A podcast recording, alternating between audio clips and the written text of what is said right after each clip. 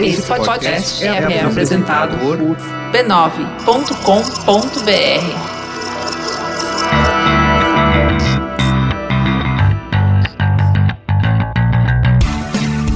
Olá, eu sou Alexandre Maron Eu sou a Leila Germano, e esse é o Zing, um programa com conversas profundas. sobre assuntos aparentemente banais. Aham, isso aí.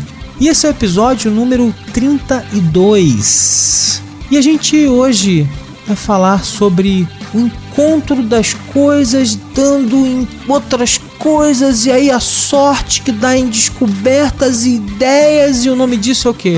O nome disso pode ser vários nomes. O nome disso pode ser serendipity, serendipismo, serendip, Serendipidade. Que é, um, serendipidade, que é um anglicismo, né? Quer dizer, é uma versão em português de uma palavra inglesa. serendiptia.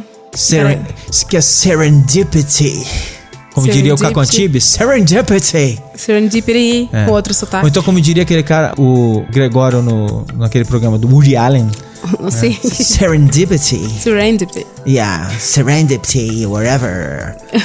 Muitos neologismos. É, pois é, né? serendipidade. Mas então, assim, tentando explicar um pouco eh, o que, que é isso, é um termo em inglês que tenta abraçar ou explicar aquele momento em que você está preparado para alguma coisa, o acaso e o seu preparo se encontram para que algo incrível aconteça, que uma ideia genial aconteça. Então, sei lá, um, um exemplo grosseiro, que é uma mistura de lenda com, com isso, é quando Newton está sentado embaixo da árvore, uma maçã cai na cabeça dele, e aí a partir dali ele imagina a teoria da gravitação, sabe? Uma coisa assim, tipo.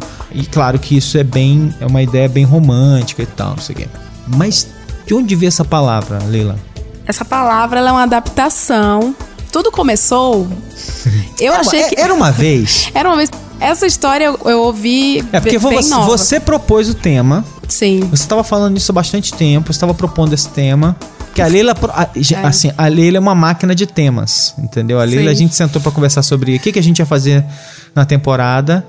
E assim, é, o documento que a gente montou com o que, que a gente queria fazer tá meio lotado, né? Então, lotado, lotado, lotado. Então, Vai ter surra de temas aí pela frente. Mas Serendipity, eu, eu. Serendip. Vamos padronizar como a gente vai chamar aqui? serendipidade? Serendipidade. Serendipity. Serendip. Serendipity. Esse tema eu conheci faz um tempinho, mas através de um conto, que é até a origem dele. Que é um conto que eu achei que fosse persa. Ah, Me contaram, eu nem te li. contaram? É, é a história de três príncipezinhos é, de um país chamado Serendip. Que na verdade é uma história inglesa, né? É uma história italiana, é, Ah, itali- veneziana. Ah, tá, tá. Descobri de repente essa semana. Mas então, destruiu sonhos. Mas esse conto persa que é veneziano acontece em um país chamado Serendip, que é onde a gente encontra hoje o Sri Lanka. Sri Lanka já teve, não sei quantos nomes também, mas. Vários, é, que hoje a gente chama de Fortaleza, Ceará. Os três príncipes, mas eles cearense. Cearense é que nem grego, né? É que nem judeu. Não, cearense é que nem grego. Ceará é o centro do mundo, né? Tudo foi inventado lá, tudo veio de lá. Sim, todos estão em todos os lugares.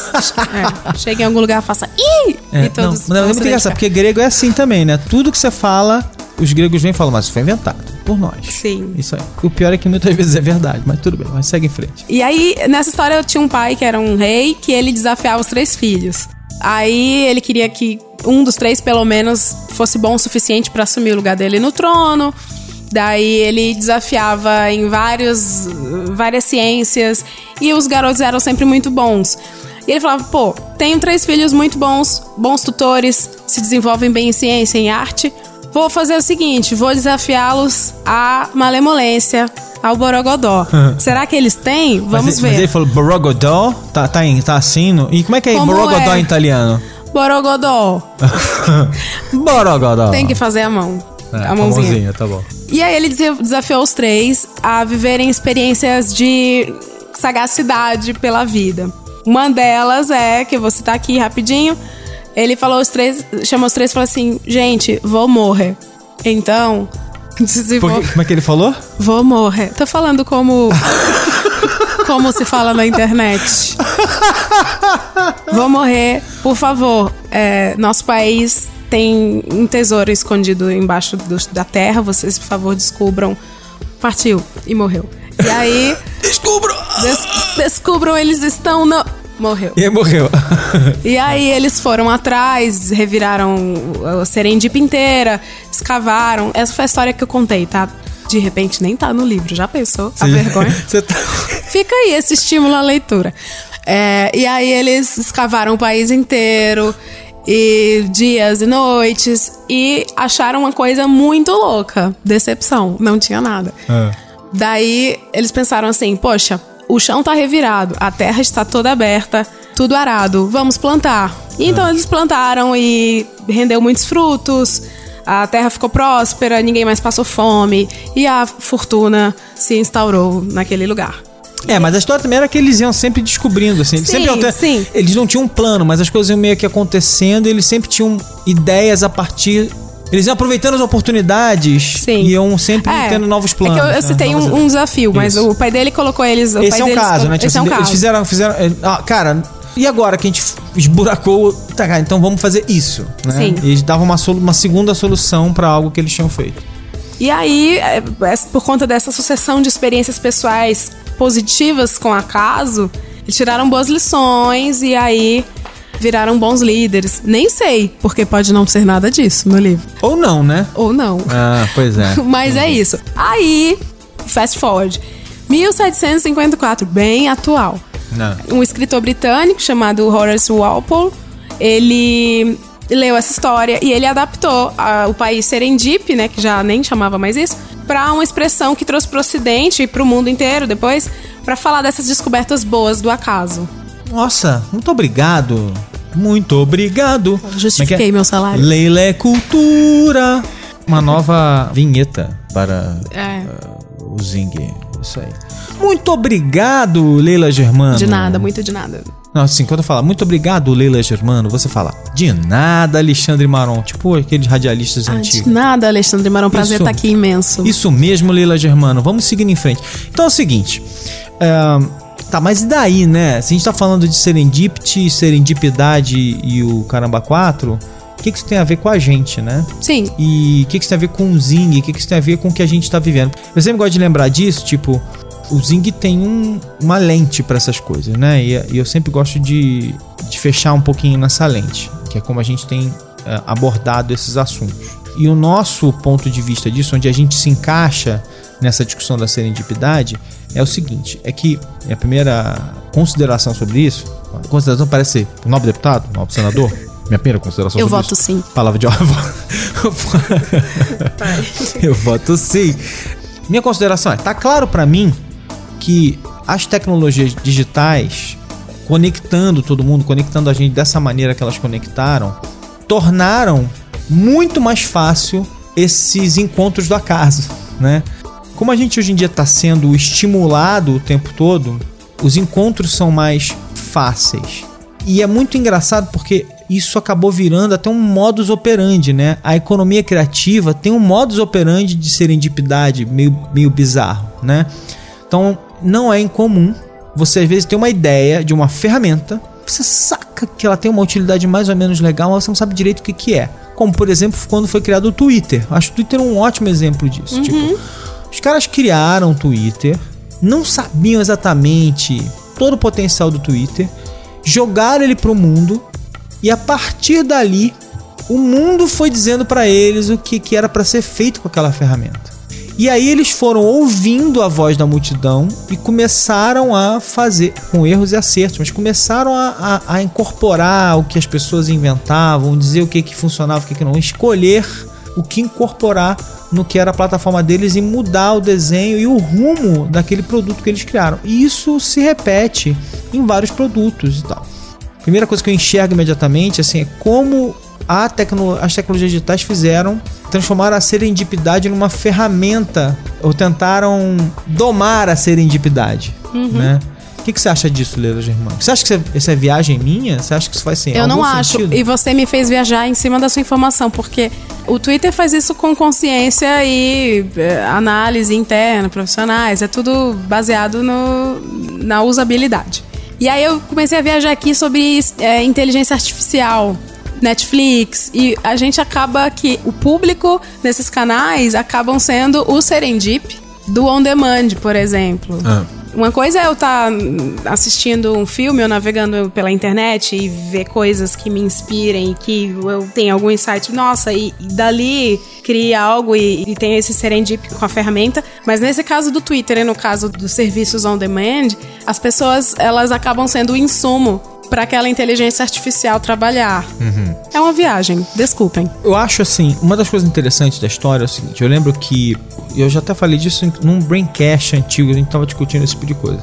Umas coisas são interessantes, né? Durante muito tempo, né, quando os jornais estavam. Aqueles jornais, aquele negócio, todo mundo tá hoje discutindo se, se, qual é o papel deles no mundo e tal. E o papel sem trocadilho. Com a maronada aí. É, sem maronada. Uma das coisas mais, mais interessantes lá atrás ainda era quando os jornais começaram a se organizar em cadernos, a cadernização dos jornais. Uhum. Então uma das coisas que as pessoas reclamavam era assim: porra, mas se o jornal vier tudo e a, e a Folha, os jornais paulistanos fazem, porque os jornais cariocas sempre foram divididos em poucos cadernos, né? Você pega até hoje o Globo, ele mesmo sendo dividido em caderno, você tem um grande caderno que começa em Brasil e vai chegando em, em esporte. Até que a gente tinha o costume de ler o Globo de trás para frente, porque ele começava pelo esporte e ia chegando no resto. E aí tinha o segundo caderno, e era isso. E os jornais aqui de São Paulo foram se dividindo em vários cadernos. Caderno de economia, caderno disso, caderno daquilo e tal. E todos os dias. Não era só um caderno semanal de alguma coisa e tal. Então uma das coisas que as pessoas reclamavam era o seguinte, pô, mas aí agora as pessoas só vão naquele caderno A ou B e elas vão perdendo aquela coisa de ir folheando o jornal inteiro e encontrando algo diferente, que é serendipidade em ação, né? Tipo assim, putz, descobri uma história legal e tal, não sei o quê. A verdade é que sempre que eu compro um jornal de papel e dou aquela folhada, eu encontro alguma matéria legal. Até hoje. Hoje, raramente eu compro jornal de papel. Geralmente eu faço isso aos domingos, que é quando eu tenho mais tempo para fazer isso até porque é uma edição mais parruda, com mais conteúdo e tal, eu acabo encontrando uma coisa muito legal. Mas uma das discussões era essa, tipo, cara, você não vai mais encontrar coisas, você vai só ler o que te interessa e tal, não sei o quê. Então é engraçado porque de alguma forma as pessoas acham que a organização mata a serendipidade, né? Aí a tecnologia foi tentar domar, sintetizar a serendipidade, né? E aí tem a Amazon quando ela começou a criar o esquema de que você comprou isso, olha aqui o que outras pessoas compraram para tentar criar esses, é, esses encontros do acaso e tal. O remarketing tenta fazer isso. Mas remarketing em geral é uma cópia pálida do que a Amazon fez. Mas assim, a Amazon foi fazendo isso, né? Tipo, as pessoas fazem isso, compram isso, ouviram isso e viram aquilo e tal. Tinha um site que era. Tem até hoje, na é verdade, que era o Movie Lens, que eu e o Cris usamos. Eu acho que o Cris até voltou a usar. O meu tá lá meio que a conta tá meio parada fazia já isso também. E era impressionante como ele conseguia acertar. Que ele pegava, eu ia dizendo os filmes que eu gostava e dando as cotações, e com o tempo ele, era inacreditável como ele conseguia acertar com um nível absurdo de precisão a nota que ia dar para os filmes. Porque ele pegava a minha nota, uma, duas, três, quatro, cinco estrelas, e pegava a nota de milhares de outras pessoas para aquele mesmo filme né? e ele fazia uma correlação maluca e ele geralmente quando eu dava a minha nota ele mostrava a nota que ele estava dando. Que é isso, gente? É aposta? E ele acertava, era muito engraçado. Era bom mesmo, o site era muito legal.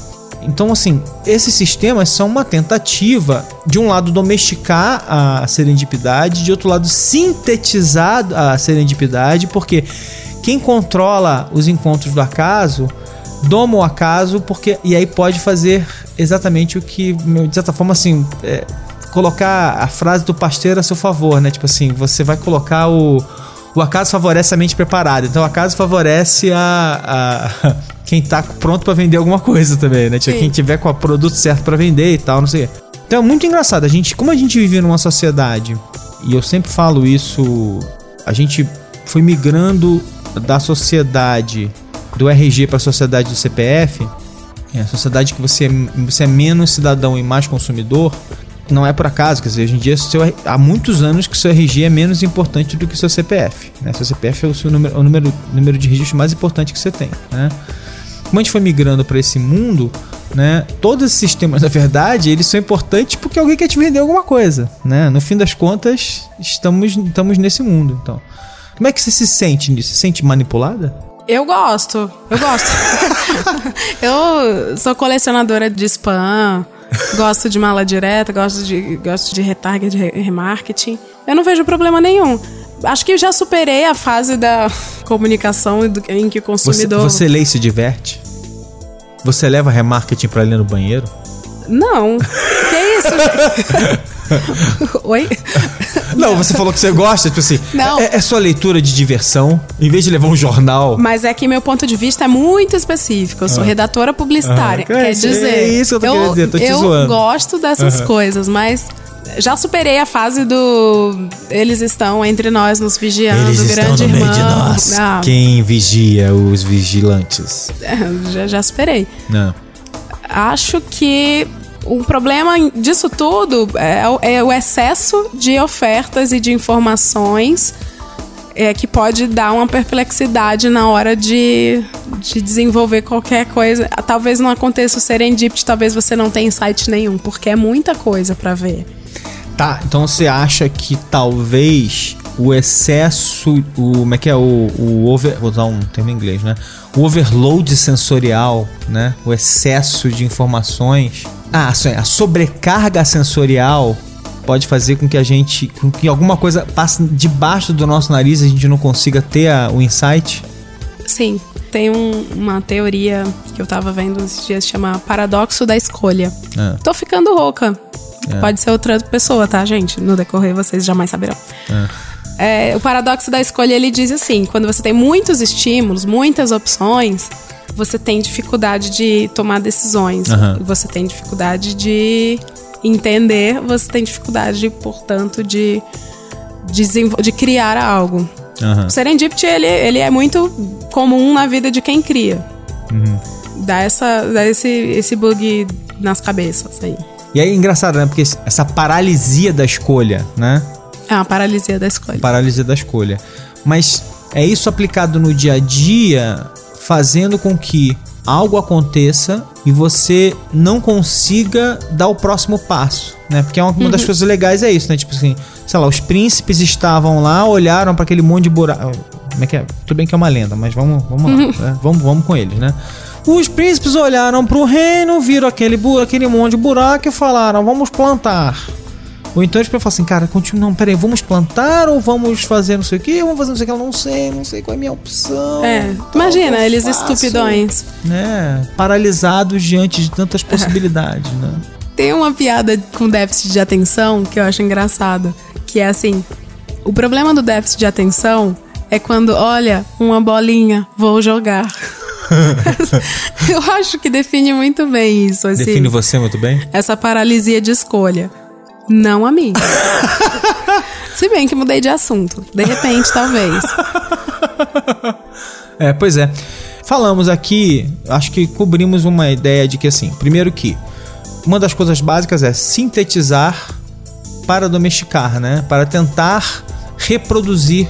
E assim, é muito engraçado, porque a gente vive no mundo da comunicação, né?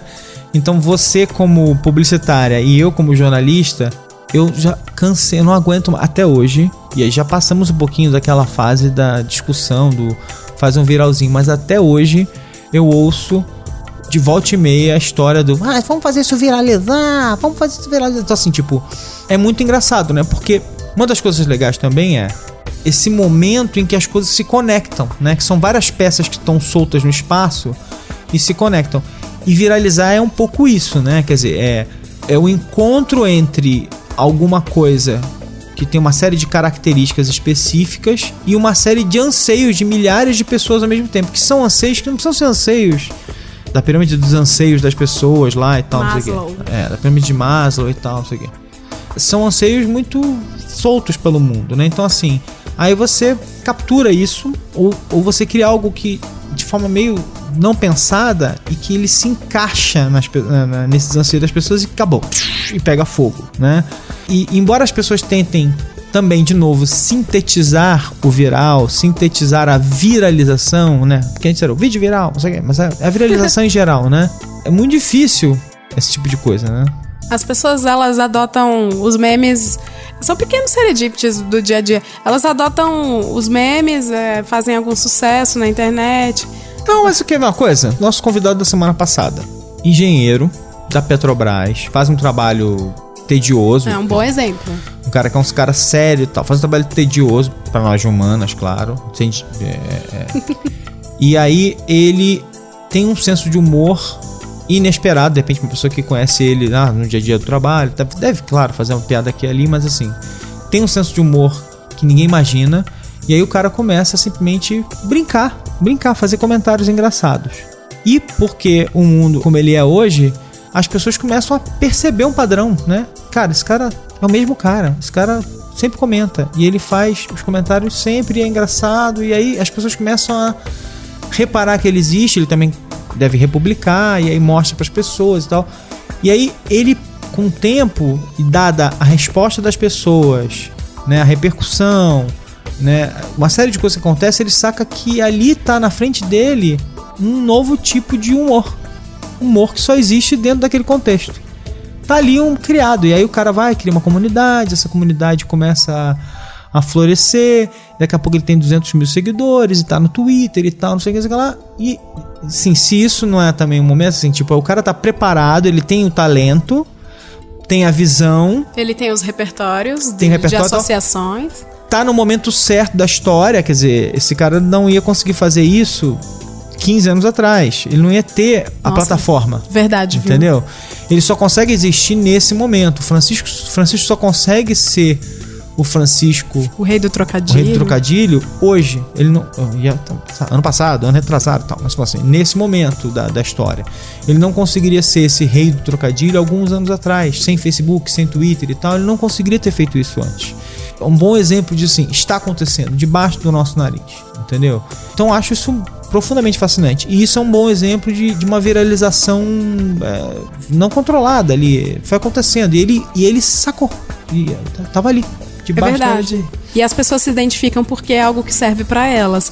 Elas vão reproduzir os trocadilhos ou os memes.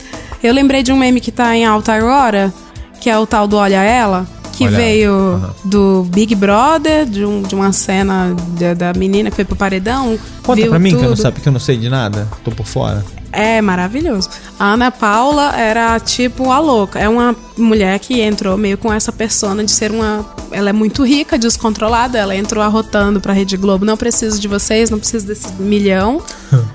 E tô aqui pra me divertir. Tinha festa, nossa, que champanhe pobre. Minha casa tem bem mais.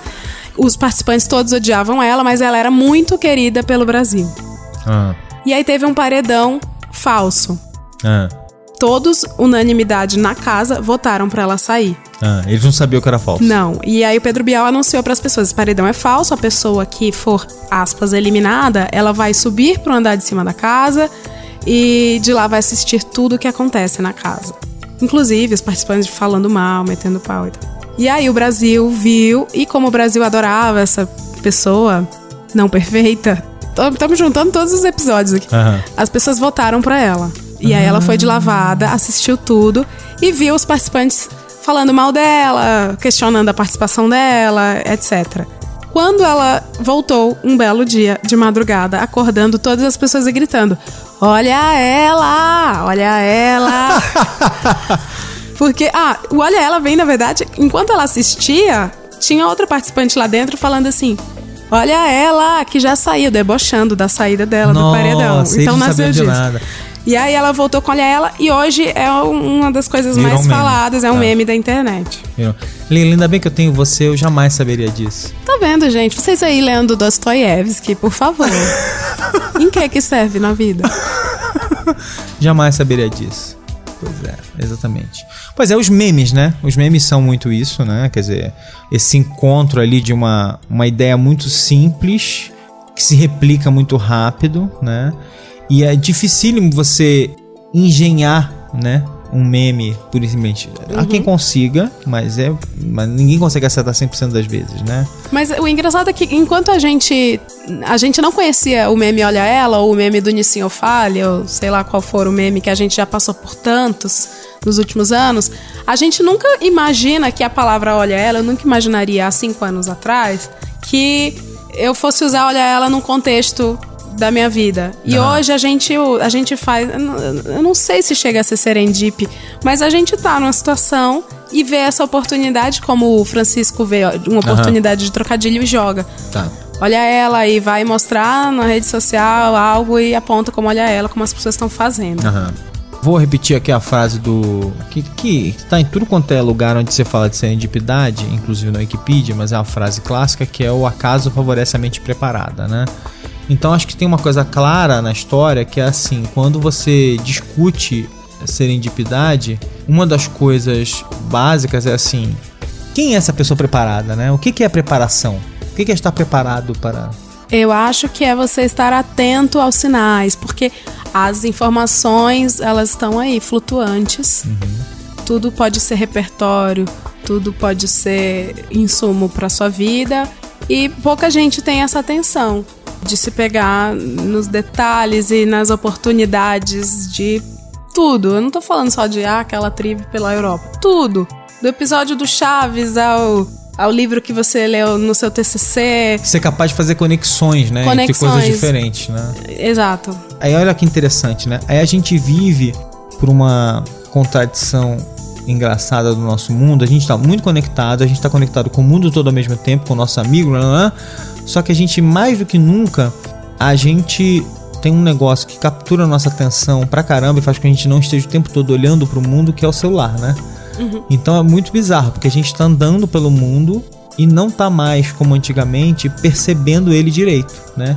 Então você tá andando, tá passando coisas na sua frente e você não tá reparando. Então você tá passando, a a maçã não cai na cabeça do Newton porque ele tá passando, né? E aí ele Imagina, tá olhando, Newton tá tirou mandando. uma foto. Olha ela, a maçã caiu. Vou postar no Instagram. Aí ele manda text message pros amigos e tal, aí a maçã cai, ele tá olhando pro celular e tal, não, não viu, entendeu? Foi um péssimo exemplo, mas enfim, só tô tentando fazer uma, uma comparação. Mas imagina isso, que o. Se o Newton não tivesse sentado, né, na, na lenda, mas ele estivesse andando e bate uma cabeça, uma maçã, uma cabeça, uma maçã na cabeça dele. Agora imagina o Newton andando assim, aí ele vai, para pra mandar uma mensagem, a maçã cai, e aí erra a cabeça do Newton, e ele passa e acabou, perdeu aquele momento. E aí, até hoje a gente não ia saber nada de. Aquele- Aqueles de humana. Até hoje a gente estaria voando. Enfim, é muito interessante, né? Porque ao mesmo tempo a gente. Eu tenho uma sensação, e eu não sou. Eu sou zero ludita com isso. Eu acho que. Como é que é? Da, o telefone celular pode estar capturando a nossa atenção e tal, não sei o que, mas ele também traz tantos outros benefícios que isso é um. É muito mais um problema passageiro de uma geração não preparada ainda do que qualquer outra coisa. Mas é engraçado, né? Porque a gente nunca teve tão desatento ao mundo quanto agora. Nunca a gente teve tão desconectado dos acontecimentos ao nosso redor imediato quanto agora. A gente tá ligado em tudo e não tá ligado no que tá diretamente ao nosso redor. A gente tá sempre meio que fora dali. E talvez seja uma das coisas que mais me, me surpreende assim no, no que aconteceu no mundo. A gente ter se desligado do nosso mundo imediatamente próximo do nosso corpo. A gente está sempre por aí. É, enquanto a, a navegação, a conectividade se torna seu, aspas, único filho, que é a sua conectividade real. Crescer porque você está sempre conectado. Pois é, e é engraçado, né? Porque vamos lá, as pessoas criativas têm muito essa discussão, né? De que uma das melhores maneiras de ser criativo, se eu sou cineasta, é ler bons livros, ouvir boa música. Se eu sou escritor, é ouvir boa música e ver bons filmes. Assim, sempre tentar beber de outras fontes para tentar. Se eu, sei lá, se eu sou um matemático, é ouvir música e, ver, e ler literatura, consumir arte, alguma coisa que me faça minha, expanda a minha mente de alguma maneira diferente. E se eu sou, enfim, né, sempre tentar.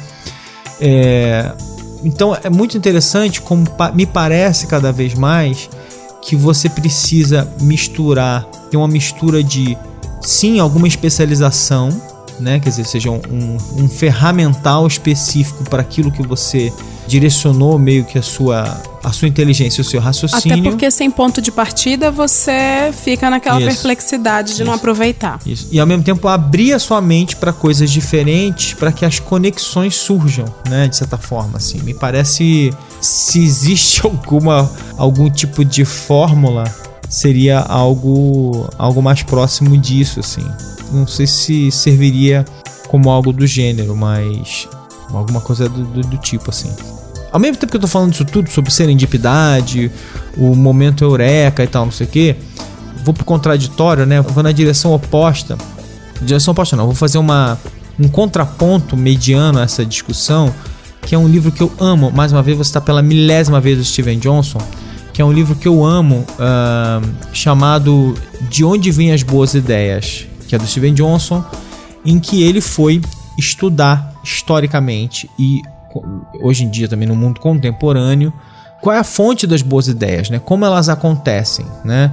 E aí, ao fazer essa, essa busca, essa pesquisa, ele meio que foi quebrando o mito da eureka, o mito da epifânia pura, o mito do, do momento em que o cara simplesmente cai a maçã na cabeça dele e tem a ideia toda sozinho. E ele vai mostrando que as grandes ideias acontecem da interação das pessoas é, com outras pessoas, conversando com outras pessoas, uhum. é que elas vão meio que é, marinando as ideias na cabeça, que elas vão fazendo conexões diferentes e vão e vão e que aí não tem esse super é, momento perfeito ali em que simplesmente, ops, sabe, vira uma chave e tudo subitamente se conecta. Então, o livro dele fascinante. Ele vai para vários laboratórios de pesquisa do mundo e aí ele vai entrar num PET scan lá, numa ressonância e aí ele, ele entra numa ressonância e no momento em que os caras estão meio que. que ele está tentando escrever na, na cabeça dele uma, um, um texto, por exemplo. Pensar um texto para escrever, porque eles estão tentando mapear no cérebro dele de onde vêm as ideias, como ele forma as frases e as ideias na cabeça dele. Ele participa de uma série de experimentos que alguns laboratórios de pesquisa de neurociência estão fazendo para tentar entender esse caminho, né? Como, isso, como esse negócio funciona e tal. Então é extremamente interessante porque, de certa forma, não desmerece a nossa discussão, mas torna ela menos mitológica, né? Porque assim, não tenho dúvida de que existe esse, esse encontro, essas conexões, mas ele também mostra e ele acaba indo também pro lado meio ele acaba pasteurizando a ideia que é falar assim, legal, tudo isso é muito legal, mas assim, você precisa de uma estrutura para fazer isso tudo acontecer, né? Você precisa falar com as pessoas, você precisa conhecer o mundo um pouco mais, você precisa abrir sua cabeça, você, né? mas você precisa se conectar com pessoas, porque o ponto dele é a maior parte das ideias não acontece no laboratório, acontece no café, onde as pessoas se encontram para conversar. Eu tive em, em, Maceió, acho que há dois anos. Olá, pessoal de Maceió! Um beijo, Um beijo para vocês, muito grande e espontâneo. Uhum. é, eu tive em Maceió há dois anos, eu estava num evento de social media e tem um publicitário que eu gosto muito, que é o, o Rodrigo Zanin, que ele deu uma palestra lá e alguém de repente viu os cases, alguém fez uma pergunta assim, Zanin, aquela pergunta de auditório, né? Ah. Alguma dica para processo criativo e ele disse exatamente isso que você acabou de falar. Ah. A minha dica é saiam da agência às sete, vão para casa, ah. vejam filme, é, conversem com a companheira ou companheiro, vão pra rua, entrem no ônibus, conversem com alguém do ônibus, pergunte coisas, leia livros e tenham vivência suficiente para saber o que fazer com essa vivência a favor do seu trabalho e, e a criatividade a favor dessa vivência. Mas fala, você, eu tô vendo aqui, ó, que você tava, você tava tá, falando antes, você estava querendo falar sobre produtos que vieram de serendipidade. É aquele momento do relax. você ficou viajando lá. Que, é, a viagem. Tem alguns produtos. Depois eu queria lançar um desafio no final dessa lista, ah. tá? Bem breve. Muito famosos, apenas recapitulando que o post-it veio de uma tentativa bem frustrada de fazer super cola. Ah. E aí ele apenas virou um papel fraquinho que. É porque não colou como ele imaginava. Não e ele colou. viu que colava e desco... mas, mas, mas, mas ao mesmo tempo ela, ela, ela mantinha adesividade e ele falou: Cara, sensacional, posso tirar e colar esse papel. Suficiente para meus livros. uhum. E aí o, o Arthur Fry fez o post-it. Uhum. O velcro acho de uma história maravilhosa. Tecnologia que rendeu meia linha aqui. Uhum. o velcro, ele veio de um carrapicho. Cara, eu tenho um trauma de infância. De uma carrapicho? Vez, é, muito engraçado. Uma vez eu tinha uma calça. E é coisa de criança, né? Tipo assim, eu lembro que assim. É, eu vi, sei lá, vi um amiguinho que ganhou um agasalho, aquele clássico agasalho, sei lá, de elanca, não sei o que, que é aquele, aquele material da Adidas, com as listrinhas do lado, que você tinha um casaquinho, né? Com, tem até hoje. O, o abrigo. Acho, o abrigo da Adidas, mas eu não sei que, que material aquele, era aquele, não sei. É né? moletom, Mole, não. é um- mas não era moletom, ele era um material mais, sei lá, um É nylon. felpudinho, não. era um nylon, uma elanca, sei lá, um negócio mais. Não era, não era pesado que nem moletom. Mas enfim, eu lembro de ter aquele negócio, minha mãe, sei lá, me deu um, um agasalho da Adidas e eu. E assim, se hoje em dia já é um negócio que não é barato pra qualquer pessoa, mas hoje em dia é muito mais barato proporcionalmente do que naquela época. Naquela época era uma coisa cara e difícil de ter. Isso era 1970 e, algum, e lá vai fumaça, onde essas coisas eram importadas caras e difíceis e. e Sim, é poliamida, né? hoje em dia. Pois é. Poliamida não tem. É. E aí eu lembro que era assim, tipo, era o agasalho, né? E tal. E era o meu agasalho. E aí eu lembro que eu tava brincando com ele, todo feliz, me sentindo, sei lá, parecia um super-herói, sei lá, me achava, achava aquela roupa a coisa mais incrível do mundo. E eu tava numa praça, e aí um amiguinho meu, uns amiguinhos meus correram numa direção, e aí eu vi que eles estavam do outro lado da praça, e eu fui atravessar um jardim para chegar neles mais rápido. E o jardim tinha, sei lá, um- umas plantas mais altas. E eu corri pelo meio do jardim quando eu cheguei do outro lado. A minha calça estava totalmente tomada por carrapichos. Inteira tomada por carrapichos. É o velcro. isso. Inteira, inteira, inteira, inteira. E pra tirar aquele negócio. E aí quando tirou, a calça ficou toda, ficou toda machucadinha, o tecido. E, e aí foi meu trauma de infância. Meu, minha Pra calça tirar tá- você toda vez dar uma valorizada na sua própria vida. É, meu adesivo da Adidas, meu, como é- como é que é meu, meu abrigo da Adidas Meu abrigo. estragou, ai, quê. Então, carrapicho tem o trauma. Carrapicho é nada menos que o velcro, a inspiração. Aham. Aí a indústria farmacêutica, né, gente? É, tem a história do antibiótico, que, que o cientista, o Fleming, estava analisando uma colônia de bactérias. E aí, sem querer, diz, caiu um, outro estudo de fungos. Porque as pessoas naquelas épocas antigas, elas usavam fungo pra tapar ferida, né? Aham. Bizarro. E aí caiu fungo e aí a colônia parou de crescer, então nasceu a penicilina, nasceu o É, daí antibiótico. Foi nasceu antibiótico. O Viagra, ele era pra ter sido um remédio pro coração, pra problemas cardíacos. Só que aí o efeito colateral falou mais forte. que é a ereção peniana, é unanimidade. Mas isso acontece muito com droga, né? É, tem uma droga que é a finasterida, que era uma droga criada, foi pesquisada para atacar tumor de próstata e tal, não sei o que lá. E durante as pesquisas eles descobriram que ela tinha uma incidência de, é, sei lá, em certos grupos, não vou lembrar agora de cabeça os números, exatos, mas vamos dizer assim, x%, um número menor, ela fazia, ela aumentava, fazia o cabelo crescer, que era um grupo bem pequeno, um número um pouquinho maior, ela estacionava o crescimento, a queda de cabelo completamente. No outro grupo, ela diminuía bastante velocidade. Tinha um grupo lá que não tinha efeito nenhum e tal. E aí tem também um grupo que tinha queda da libido. Então, um- mas enfim, ela era uma droga que tinha esse efeito de eh, frear a queda de cabelo. E aí tá. E aí acontece dos caras na pesquisa descobrirem. Tudo bem que, né? Que no Brasil pesquisa pe- pelo, pelo jeito agora o pessoal acha que pesquisa química não serve para pesquisa de droga não serve para nada, porque agora o pessoal acha que tem que liberar droga sem pesquisa, mas tudo bem. Mas enfim, naqueles 10 anos que uma droga fica sendo pesquisada, né, antes de ser é, liberada para consumo, e mesmo quando ela é liberada para consumo, ela ainda pode causar danos e eles ainda ficam acompanhando ela durante anos, porque é- tem uma diferença entre você colocar uma droga num grupo pequeno de pessoas, entre é, lá, algumas milhares de pessoas, e no momento que você põe ela no mercado, ela é consumida por milhões de pessoas. São grupos completamente É, diferentes. A Eles têm que- amostra amplia e muito. eles têm que acompanhar, mesmo assim, uma droga pode ser tirada do mercado depois, porque os efeitos numa população muito maior podem se revelar diferentes e tal. Mas aí eles foram descobrindo. Então, durante a pesquisa, às vezes acontecem esses achados. E aí, se a droga não tiver os efeitos colaterais, A, B ou C, ela pode ser liberada para uma outra utilização. Isso acontece bastante. O Victosa, né? Victosa é pra Diabético, né? diabéticos, Tratamento de diabetes. mas o efeito colateral de emagrecimento é muito grande. Então, os, os- os endócrinos encaminham para tratamento de emagrecimento. Pois é, pois é, exatamente. E Resumindo, tomem finasterida e Viagra. Porque as forças se anulam. é, se você tomar finasterida e Viagra, você vai ficar cabeludo. E bom, deixa pra lá. É, e vai ser feliz.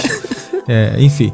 É, vamos em frente. Então, cara, é isso, né? É isso. Acho que por hoje é só. Queria lançar só um desafio. Ah, o desafio que você falou é para verdade. o público que está em casa. Ah.